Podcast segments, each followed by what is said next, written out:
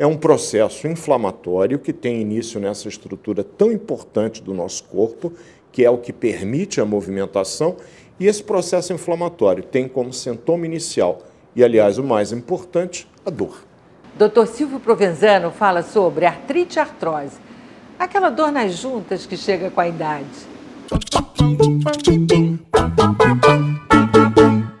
O Dr. Silvio Provenzano tem vasta experiência em clínica médica no Hospital dos Servidores do Estado e em seu consultório em Copacabana. Ele acaba de ser eleito presidente do CREMERGE, o Conselho Regional de Medicina do Rio de Janeiro. E é sobre isso e sobre artrite e artrose, um mal que ataca muito o pessoal da terceira idade, que nós vamos conversar na entrevista que você assiste agora. Silvio Provenzano, Parabéns primeiro pela sua eleição para presidente do CREMERGE. Eu agradeço, na verdade, o que nós temos, Leila, é que a saúde está doente. O que está acontecendo com a saúde? A saúde ela é uma situação complexa. Né? O que é a saúde? É quando você tem um bem-estar físico, psíquico e social. Essa definição é da Organização Mundial de Saúde. E nós não temos hoje no nosso país condições de termos todos esses pré-requisitos atendidos de forma minimamente satisfatória. Um problema que agrava é a falta de educação. Muitas vezes a doença surge pela desinformação. E aí você tem, evidentemente, que uma corrida aos postos de saúde, aos hospitais, e a gente vê diuturnamente os hospitais superlotados. Como poderia melhorar essa situação? Eu acredito que com a educação da população e com investimento pesado no programa de saúde da família, prevenção ainda é o melhor remédio. Informação também, por isso que nós estamos aqui. Pois é. E aí você tem um plano para informar melhor a população sobre as doenças mais comuns? O CREMERGE é o órgão que representa os 64.951 médicos cadastrados no Rio de Janeiro para o atendimento. Tem bastante médico para a população? Porque você fala em números, mas números assim para a gente ficam muito soltos. A gente tem que fazer uma comparação, uma associação com a população. Temos um número razoável, mal distribuído. Evidentemente que cabe, essa é uma defesa que o CREMERGE faz, a criação de um plano de cargos e salários, de forma a inclusive estimular o profissional a ir para o interior. Isso nós não temos na medicina. O médico é um profissional que não tem um plano de carreira. Então, essa é uma questão do CREMER. Quer dizer que falta médico pelo interior do Estado, é isso? Em alguns lugares há falta realmente, enquanto que em outros a gente tem um acúmulo excessivo, uma concorrência muito grande. Distribuir melhor os médicos, defender que os médicos tenham condições adequadas, Leila, de infraestrutura. O que nós vemos hoje em dia, mesmo nos grandes centros, mesmo aqui no município do Rio de Janeiro, é uma dificuldade muito grande para o atendimento adequado à população.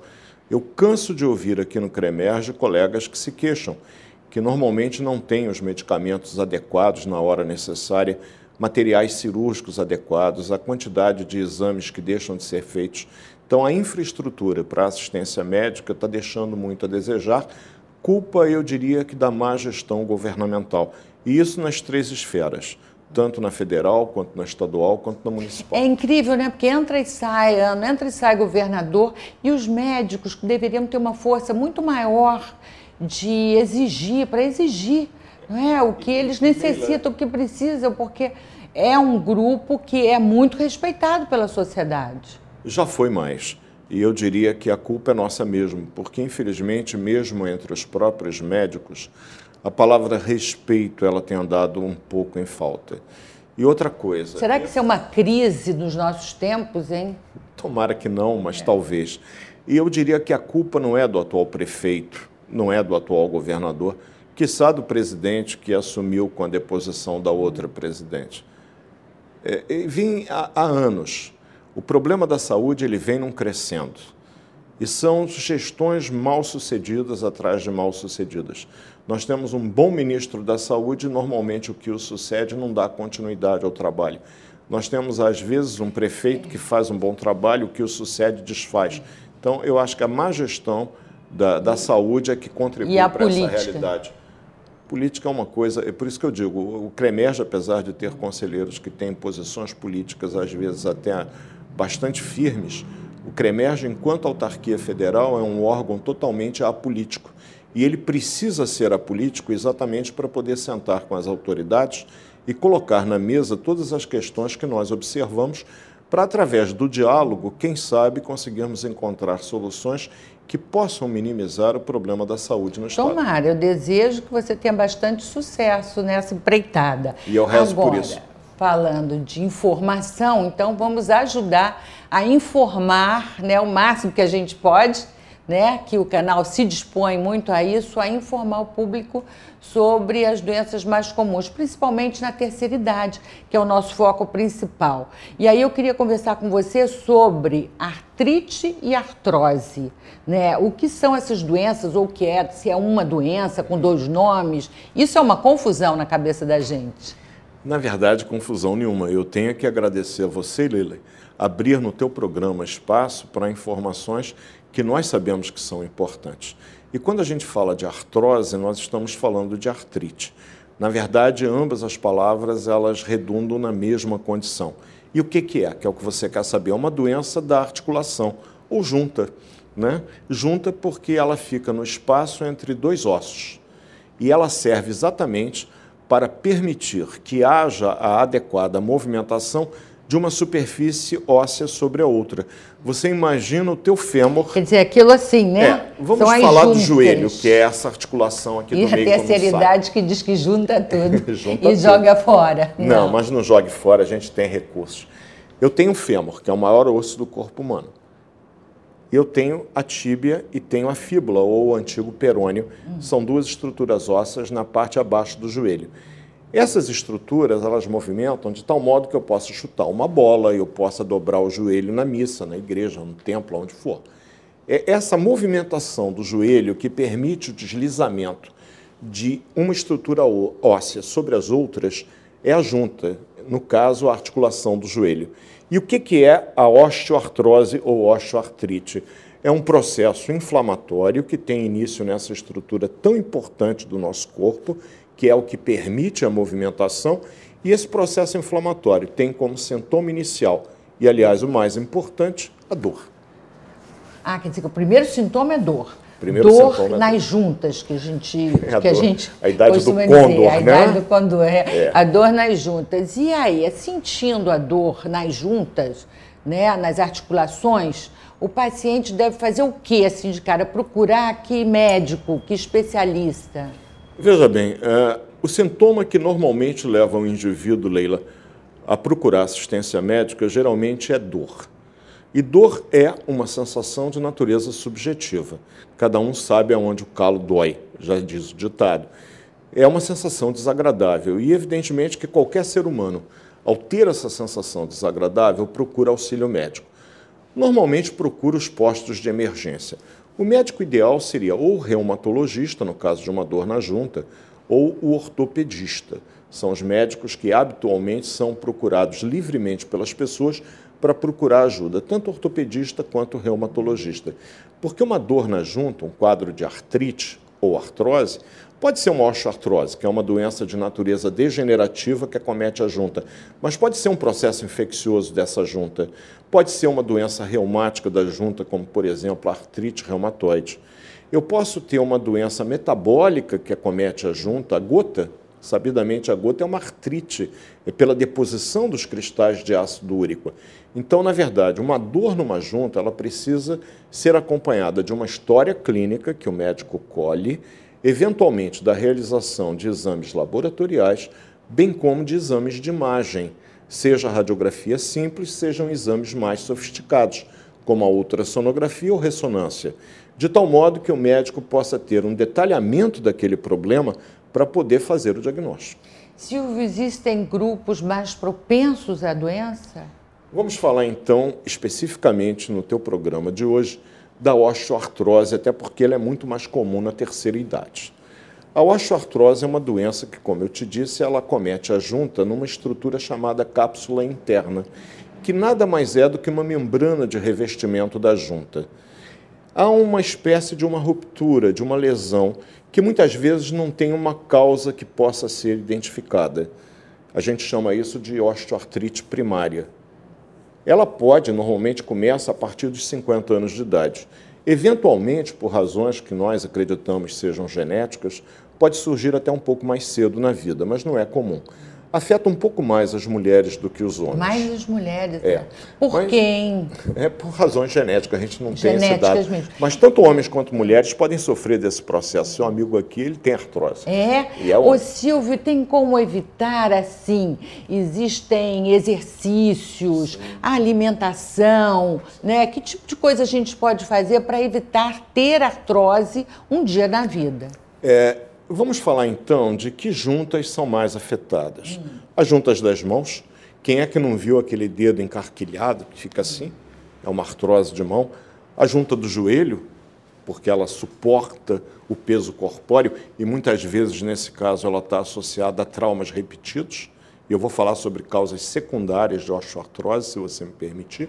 Claro. Eu tenho a junta coxo-femoral, que é da bacia, do quadril.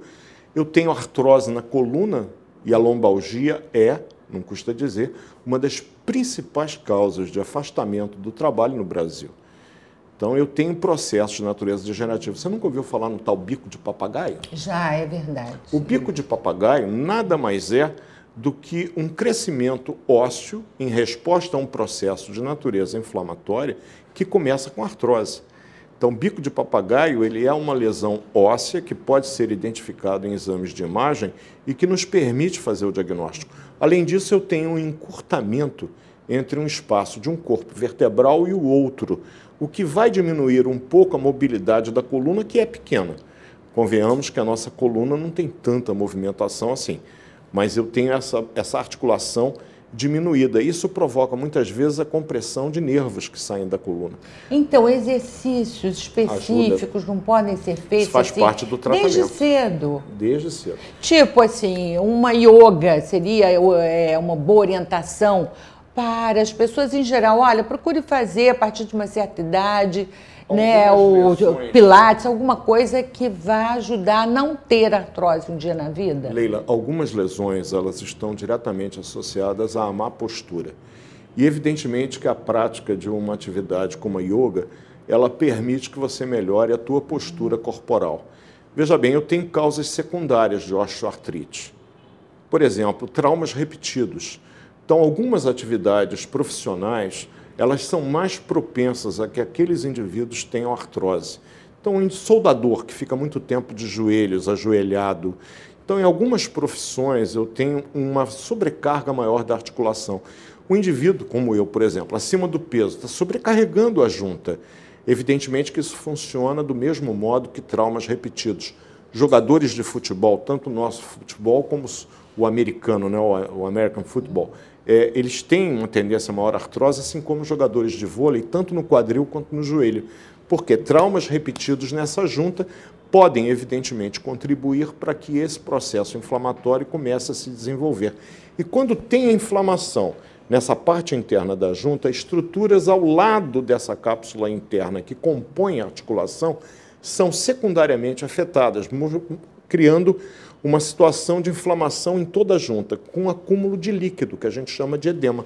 Então, quando eu tenho uma artrose de joelho, meu joelho incha. Então, além da dor, eu tenho uma inchação. À medida que esse processo evolui sem que haja um tratamento adequado, a tendência é que eu vá perdendo progressivamente a função da junta. E eu volto ao início do programa, que era exatamente permitir a movimentação de uma superfície óssea sobre a outra. Eu vou tendo uma rigidez. Quer dizer que manter um peso ideal é importantíssimo para evitar esse tipo de problema. Depende, evidentemente, Leila, da prática regular de exercícios físicos, assim como do segmento de um plano alimentar adequado àquela pessoa. Nós todos temos necessidades, do ponto de vista nutricional, que diferencia uma pessoa da outra. Em alguns indivíduos, a gente deve ter uma restrição, por exemplo, aos açúcares, aos carboidratos, às gorduras. Indivíduos que podem e devem fazer uma dieta que seja mais hipocalórica. E eu sempre repito em todo Mas programa isso muda de acordo com o que? Isso varia de acordo com com a avaliação o quê? clínica do Ah, tá. indivíduo. Se eu tiver, por exemplo, um indivíduo que tem a síndrome metabólica, que é uma doença muito frequente, que se caracteriza por uma ação insulínica deficiente, esse indivíduo deve ser submetido a uma dieta com alimentos com índice glicêmico elevado é, excluídos. Mas quem faz a dieta é nutricionista. Então, Quer dizer, não adianta sair imitando né, essas dietas não, que são não, divulgadas por aí. Não, ah, vou fazer a dieta do. A dieta da moda. A dieta, da moda, isso. A dieta low carb para cá, a dieta do jejum intermitente para lá. São modismos que, evidentemente, podem ser seguidos. Eu, no outro dia, falei sobre dieta frugívora, que é um tipo de alimentação que você come basicamente frutas e raízes e vegetais crus. Né? O frugívoro faz isso. Evidentemente que essas dietas precisam, acima de tudo, de um acompanhamento médico. Por quê? Porque eu posso ter deficiência da vitamina B12 e, como consequência disso, uma série de sintomas podem se desenvolver. Depende do organismo de cada é. um. As leis da nutrição, elas foram escritas há praticamente 90 anos atrás por um médico argentino chamado Pedro Escudeiro. Esse médico, ele observou que pessoas que ficavam menos doentes elas tinham determinados hábitos alimentares e, eu, e ele resolveu, metodicamente, como os bons clínicos costumam ser, as leis da boa alimentação. Então, ele escreveu, por exemplo, que todos os nutrientes devem estar presentes numa dieta equilibrada. Para que haja o equilíbrio, deve haver uma harmonia na composição dessa dieta. Um determinado percentual de proteínas, outro determinado percentual de carboidratos, bem como de gorduras, além das vitaminas e sais minerais. É a história da refeição colorida? A refeição Isso colorida ela tem muito a ver com a dieta mediterrânea, hum. que das dietas da moda é uma das melhores a ser seguida. Por quê? Porque povos que praticam a dieta mediterrânea, a princípio, têm um risco menor de doença cardiovascular. E eu nunca me canso de repetir a partir dos 40 anos de idade, a principal causa de mortalidade no mundo ocidental são os eventos cardiovasculares, ou seja, o infarto agudo do miocárdio e o acidente vascular cerebral. E a gente começou com a artrose, já estamos no infarto. Mas vamos voltar para a é vasta. Para a artrose. Vamos voltar para a artrose no seguinte sentido. A gente ainda falando de alimentação, mas não existem alimentos que ajudam a desinflamar o organismo, os ossos, as articulações? O mais importante, Leila, é que você tenha uma dieta que seja desintoxicante para o organismo. Então, uma grande quantidade, se possível, de ingestão de líquidos. Você procurar comer frutas, de um modo geral, vegetais, eh, as carnes de preferência peixe ou então aves, sempre magras, sem gordura. Esses alimentos são os que normalmente nós recomendamos. E a alimentação nacional, qual é o prato tradicional? Feijão com arroz, oh, coisa boa. É ótimo para a saúde, para o organismo. Do ponto de vista nutricional, é completo. Agora, o Silvio, o colágeno, hein, que tão popularmente é indicado para artrose, para as juntas, Existem para esse tipo estudos, de dor. Existem estudos que dizem que, como parte da fisiologia, e fisiologia significa processo biológico normal do envelhecimento, ou seja, é uma coisa que está relacionada ao envelhecimento, e graças a Deus todos nós estamos conseguindo envelhecer bastante, e muitos de nós, felizmente, envelhecendo bem, ou seja, mantendo uma atividade produtiva, o número de fibras de colágeno vai diminuindo, a produção de colágeno do indivíduo diminui. Isso contribui para uma diminuição da elasticidade da pele, o que justifica o aparecimento de algumas rugas tão mal vistas né, por nós, bem como a uma certa perda de mobilidade em algumas articulações. Esse é o ponto de vista de quem defende o uso do colágeno como forma de diminuir o problema da artrose. Eu tenho alguns pacientes que usam o colágeno com boa resposta, tem outros onde a resposta não é tão satisfatória assim.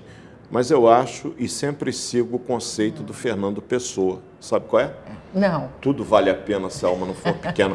Diante de uma situação de uma doença é. progressiva, nós lançamos mão de tudo, inclusive de uma boa reza no local ajuda. Isso. E qual é o tipo de colágeno que é bom? Tem o tipo Seria 1, tem bom. o tipo 2, hum. normalmente tipo 1 é que eu normalmente uso. É. E a vitamina C, ela ajuda a produzir, porque o colágeno é produzido, não é? Eu não Pelo organismo para de... Não. O ácido ascórbico, ele tem cerca de 98 a 99% do que a gente ingere excretado in natura. Normalmente o ácido ascórbico ele serve como acidificante da urina. Ele torna a nossa urina um pouco mais ácida e deixa ela um pouco mais alaranjada. Mas em termos de colágeno, eu não tenho nenhum estudo que eu tenha feito, viu, Leila, que eu possa falar para a tua audiência imensa, felizmente, para dizer, olha, o colágeno tem que ser usado com a vitamina C. Eu não tem nenhum estudo que comprove isso. Mas vitamina C todo dia uma grama é bom? Eu não uso. Por quê, hein? Porque eu já tenho uma urina suficientemente ácida, eu não preciso acidificá-la mais. Então, isso é preciso... Você sabe que o velho Sabin ganhou o Nobel de Medicina defendendo a ideia de que a vitamina C, o ácido ascórbico, melhorava a imunidade. Já há alguns anos a gente sabe que isso não é bem assim. Imagino que ele na cova deva ter se retorcido bastante, porque uma tese que lhe deu tanta fama caiu por terra. Mas a medicina é isso. São conhecimentos que ao longo do tempo vão sendo testados, vão sendo avaliados, vão sendo ou solidificados ou abandonados. A vitamina C, como melhoria do sistema imunológico, ela realmente não tem utilidade. Antigamente a gente dizia, está gripado? Vitamina C, uma dipirona e cama. Hoje em dia a gente diz, olha, uma dipirona para baixar a febre, tirar dor e cama. O repouso ainda continua sendo válido. E você é a favor de suplementos alimentares? Você acha que isso vale a pena? Somente quando você tem uma indicação clínica precisa. Eu tenho, por exemplo, na terceira idade, uma dificuldade, muitas vezes, das velocidades intestinais que perdem gradativamente a capacidade de absorção de alguns nutrientes. Esses indivíduos vão progressivamente, apesar de manterem, aspas, uma alimentação adequada, com uma perda de peso progressiva, inclusive de massa muscular. O que, que nós recomendamos nessa situação? Suplemento alimentar com a prática de exercícios, e exercícios inclusive isométricos, o que é importante em relação à artrose. Dos tratamentos da artrose, nós falamos da questão postural, da importância da perda de peso, nós estamos falando agora da importância dos hábitos alimentares, mas é lembrar também que os exercícios isométricos que façam um reforço da musculatura proximal da junta, aquela que fica acima da junta, eles vão garantir uma maior estabilidade da junta. O que Com é o isso, exercício isométrico? É a musculação. É a musculação. A então, musculação exemplo, é boa para tudo, né? Se eu tenho uma artrose de joelho, eu vou fortalecer a musculatura da coxa. É, é, fundamental, por quê? Porque vai me garantir uma maior estabilidade naquele joelho, permitindo que eu faça exercícios. E os exercícios físicos são importantes nesse caso, porque à medida que eu vou deixando de fazê-los, a rigidez da junta vai aumentando. E eu posso chegar ao extremo daquela junta perder toda a sua mobilidade. E na medida em que o determinado órgão do corpo humano ele perde a sua função primordial, quando possível, a gente faz a substituição.